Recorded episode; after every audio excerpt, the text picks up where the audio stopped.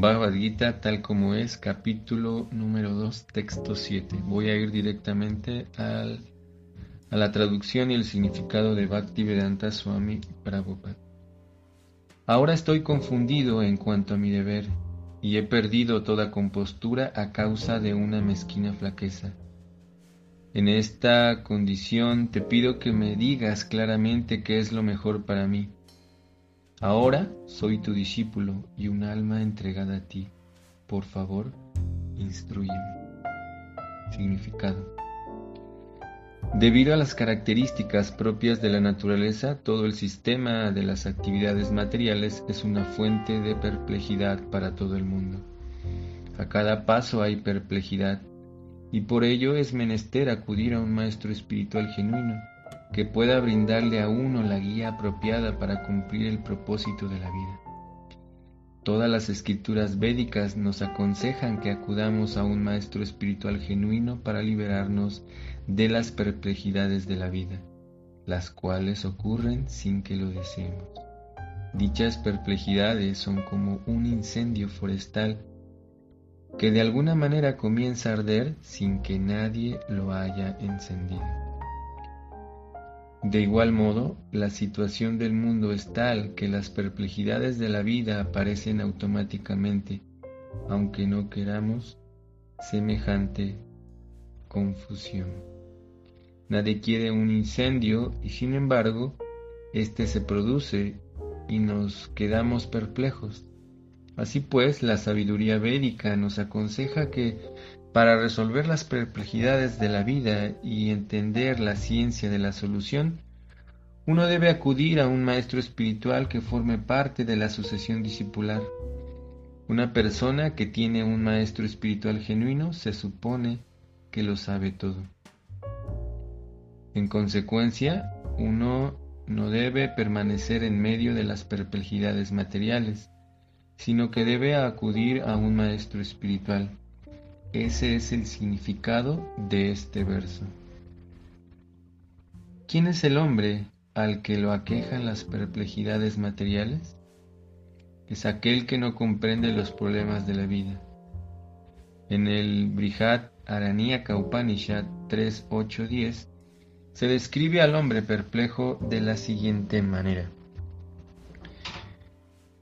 Yo etat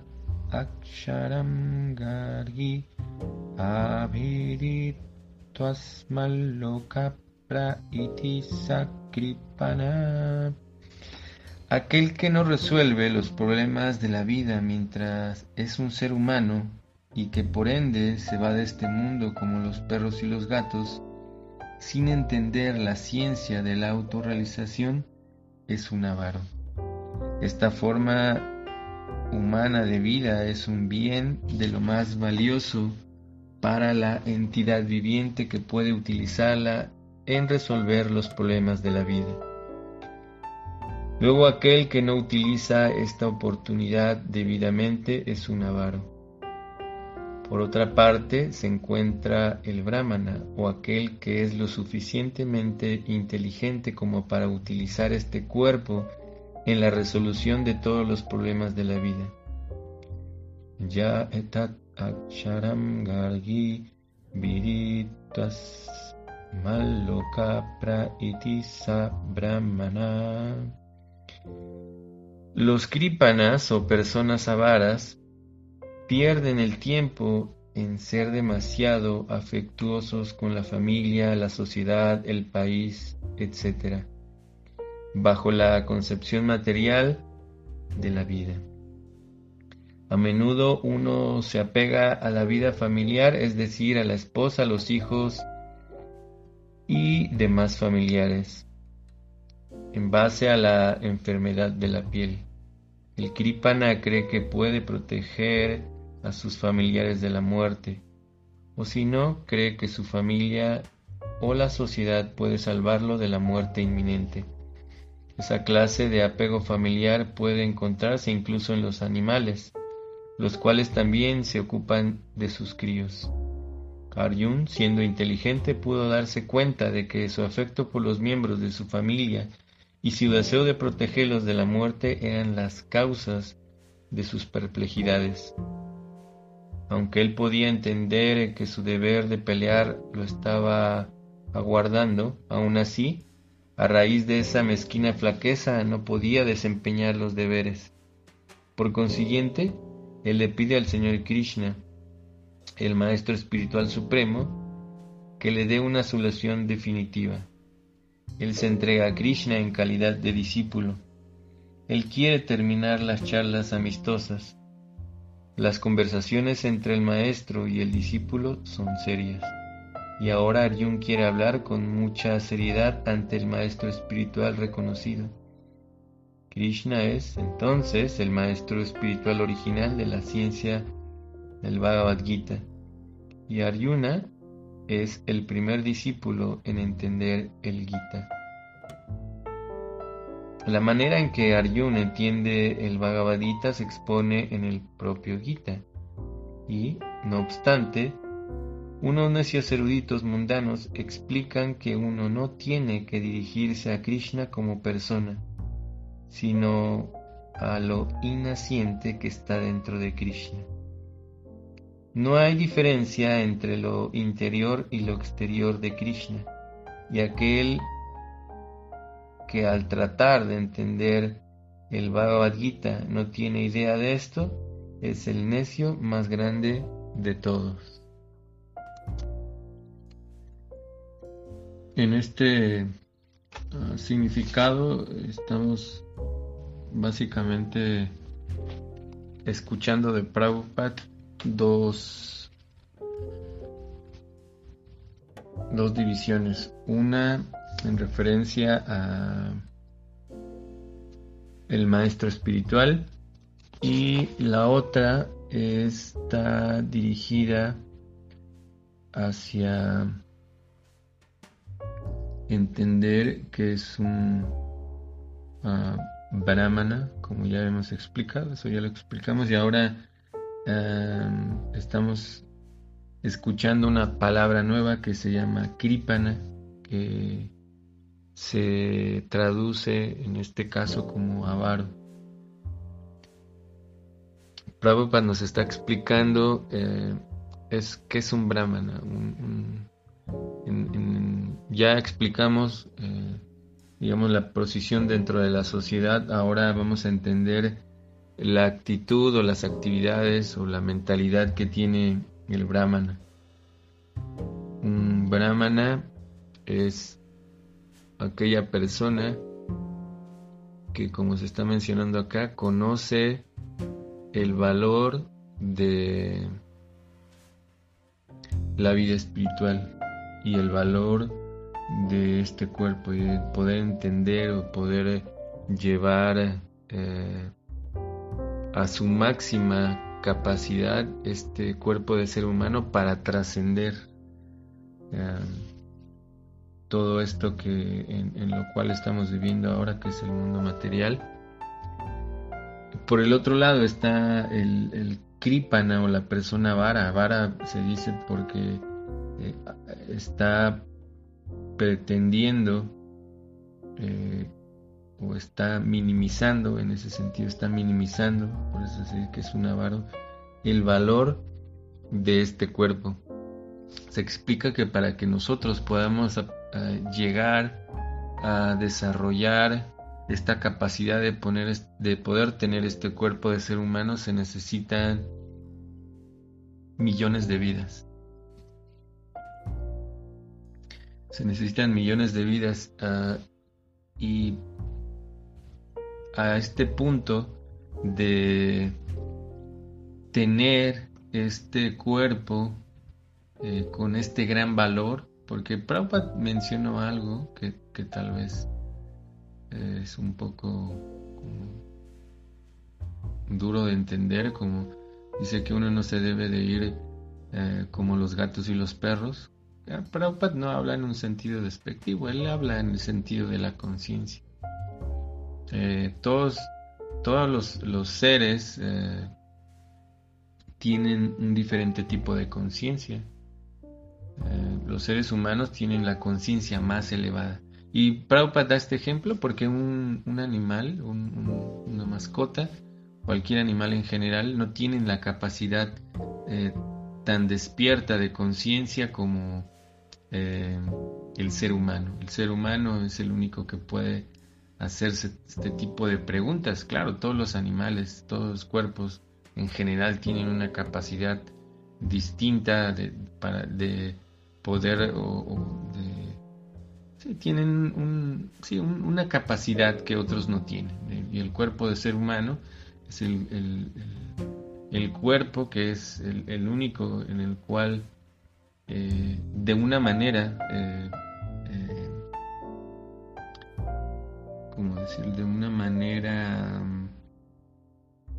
eh, consciente, si de una manera consciente podemos acercarnos a, una ciencia espiritual, a un proceso espiritual para poder eh, desarrollar todo este camino y los, los, ah, los otros cuerpos generalmente son llevados por la naturaleza. Claro que nosotros podemos ayudarles de diferentes maneras para que ellos también avancen. Eso no, quiere, no, no les quita esa capacidad. Así es que un avaro es una persona que, que no está eh, explotando, no está eh, llevando a su máxima capacidad este cuerpo y simplemente lo está usando para cosas que, ya vienen naturalmente. Por eso Prabhupada habla en un sentido, eh, de nuevo, como en esta situación que, tal vez se pueda malinterpretar, como dice que, que el apego a la familia, y acá a la esposa, eh, y todo eso, ¿no? Y, de hecho menciona eh, así esas palabras que tal vez como para algunos a veces es fuerte, también. Ah, sin embargo, Prabhupada no lo está diciendo en ese sentido de que, de que no sea importante, porque ya hemos hablado sobre ese tema, que en el capítulo número uno podemos eh, escuchamos acerca de la importancia de la familia, de, de, la mujer, de los hijos, todo eso, recordamos eso. Sin embargo, ahora lo está diciendo porque está tratando de, dar a entender cuál es la diferencia de cada persona, porque eh, hay algunas personas que llevan a este punto de solamente eh, tratar de desarrollar características materiales, es decir, educación, es decir, economía, todo eso, pero solamente llega hasta ahí, no hay un más allá, no hay un no hay una situación en la cual eh, realmente estemos llevando a la capacidad máxima a este cuerpo. Todas las demás cosas que hay en este mundo, de, todo lo que podamos entender, digamos que, que todo y que vemos ahora mucho más continuo en todos, gente que se hace famosa, se hace rica, se hace... Todo eso realmente es no es tan difícil de, de poder cumplir. En realidad, pues eh, hay diferentes capacidades, todos hemos adquirido todas esas eh, cosas de alguna manera, y claro, algunos menos, algunos más, pero realmente no cambia mucho la situación. Claro, o sea, sí hay gente que tiene carencias de algunas cosas, pero esa es la situación de la felicidad no tiene nada que ver con eso. Y ese es el punto, de que nosotros podamos entender que todo esto que está en este mundo no es lo que causa la felicidad. Lo que causa la felicidad está más allá de eso, más allá de las cosas materiales. Y hablando, pues, Prabhupada lo, habla en ese sentido, de que nosotros no nos quedemos con la situación de que este cuerpo, eh, y es decir, todo lo que está a su alrededor, eh, sea el causante de nuestra felicidad, porque de alguna manera, en algún momento, cuando dejemos este cuerpo, cuando eh, vayamos a morir, todo eso se va a ir. Y lo único que nos vamos a llevar es nuestro ah, proceso espiritual. Eso es lo único que no se pierde. Todo lo demás se pierde. Todo, todo lo demás se pierde. Y por eso es que Prabhupada menciona esa parte muy importante de aprovechar y no ser un avaro en ese sentido. y de nuevo no él no está no nos está animando ni a, ni a abandonar la familia ni, ni a ni abandonar nuestros deberes no al contrario simplemente está eh, mostrando la mentalidad de una persona que no entiende el verdadero recurso que es el, este cuerpo de ser humano. Y hay una historia para poder entender un poco esto es que en la antigüedad había un rey que no podía tener hijos. Él, tenía una esposa que, no podía tener hijos. Así es que él estaba muy frustrado porque pues para un rey los herederos son muy, muy, importantes para poder seguir con el linaje. Así es que él hizo muchas cosas eh, que su esposa quedara embarazada y pues al poco tiempo él quedó, que ella quedó embarazada, pero el niño muere por ciertas circunstancias. Muere, así es que él le pide a una persona que tiene la capacidad de, de revivirlo que lo reviva. Y lo revive. Hay muchos detalles de la historia, pero vamos a contar eso que lo revive. Entonces cuando el niño eh, revive, eh, los padres se ponen muy felices y le envían mi hijo, lo abrazan, lo besan y, el niño, consciente de, él mismo y de su situación, eh, empieza a decir, ustedes, ¿por qué me dicen hijo? ¿Por qué ustedes piensan que son, soy su hijo? Y ya yo le dije, no, pues tú eres de esta familia, eres de este reino. Y él, él realmente había despertado su conciencia, estaba, estaba de una manera, estaba consciente de, su identidad, así es que les empezó a decir, en realidad, dice, yo he tenido miles de padres y miles de madres, así es que, eh, por favor, déjenme, déjenme morir, no quiero... Eh, no quiero regresar de nuevo, quiero, quiero ahora trascender, así es que por favor, y entiendan que eh, ninguno de nosotros es dueño ni siquiera de este cuerpo, así es que eh, deben de tener la capacidad de poder entender esta parte, así es que este, este ejemplo, esta este, eh, enseñanza que les dio este niño, hizo que el rey, eh, a partir de ese momento, despertara su conciencia. Generalmente nuestra conciencia, como ya he mencionado, despierta a través de ciertas situaciones difíciles. Desafortunadamente para muchos de nosotros es así, para algunos no, para algunos es a través de, irse cultivando, de ir cultivando conocimiento, de ir cultivando ciertas actividades que le van a ayudar a despertar su conciencia, pero para, para algunos es una situación más difícil que es a través de, del sufrimiento.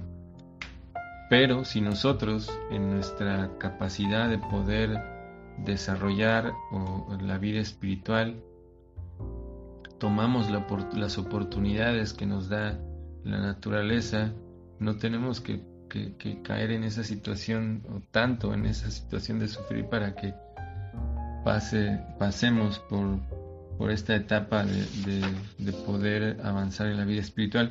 Y por otro lado, eh, se está mencionando la importancia del maestro espiritual, lo importante que es acercarse a un maestro espiritual. Y de la misma forma en que nosotros eh, tenemos que pasar por miles de vidas, millones de vidas para tener un cuerpo de ser humano. De la misma manera, ah, es difícil poder eh, tener la oportunidad de acercarse a una persona eh, que nos enseñe el proceso espiritual, es decir, acercarnos a un maestro. Y generalmente esto ocurre porque tenemos un orgullo muy grande. No aceptamos que debemos de aprender de algo, pero en realidad todo el tiempo lo estamos haciendo. De la escuela, en, en la escuela, con los amigos, todo el mundo nos está enseñando algo. Pero a veces nuestro orgullo nos lleva a pensar que nosotros tenemos la capacidad de poder resolver todo, como se está mencionando acá de nuevo, ¿no? Como esas perplejidades de la vida que ocurren así, como, tal como se está mencionando acá, como un incendio. De momento estamos felices y al otro momento pasa algo y ya nos está causando sufrimiento. Y por eso de nuevo que nosotros debemos de tener esta disposición de encontrar un maestro espiritual. Se dice que solamente cuando realmente lo deseamos aparece esa persona. Y a veces ya está ahí, simplemente no lo aceptamos. No aceptamos que es alguien que nos está animando en la vida espiritual, que nos está ayudando. Y claro, Bhaktivedanta Swami nos dejó eh, muchas personas para que nos puedan ayudar en este proceso espiritual.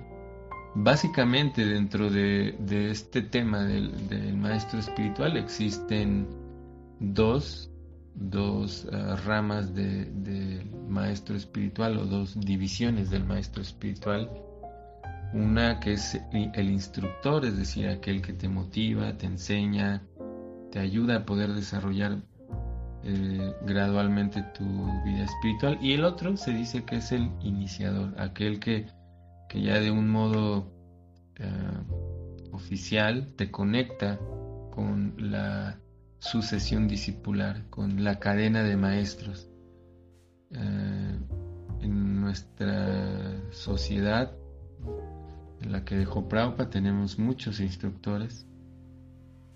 Son todas estas personas que nos enseñan, que nos, que nos eh, dan el conocimiento y existen también, claro, también los otros, los, iniciadores también cumplen esa parte.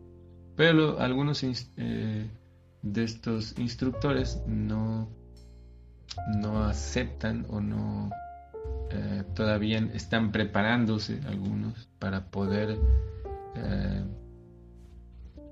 ser parte de este grupo de, de, personas que dejó Prabhupada para que nosotros podamos ser parte o, tomar así como algo es como un bautizo, que eso se llama iniciación.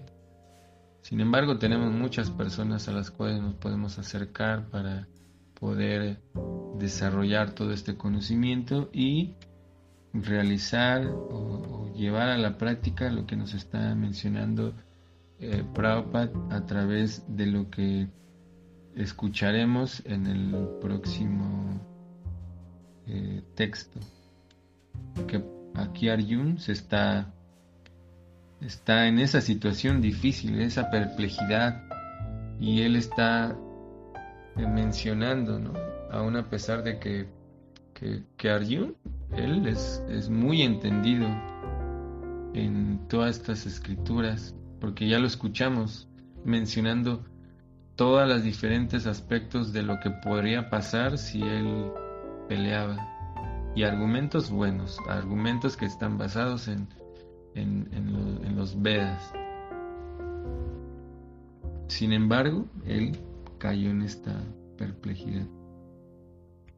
Y, y, ahora simplemente le está pidiendo a Krishna que lo instruya, porque él ya reconoció la importancia del maestro espiritual. Y así ocurre a veces, tenemos a esa persona que, que que está cerca de nosotros, eh, como en el caso de, Arjun.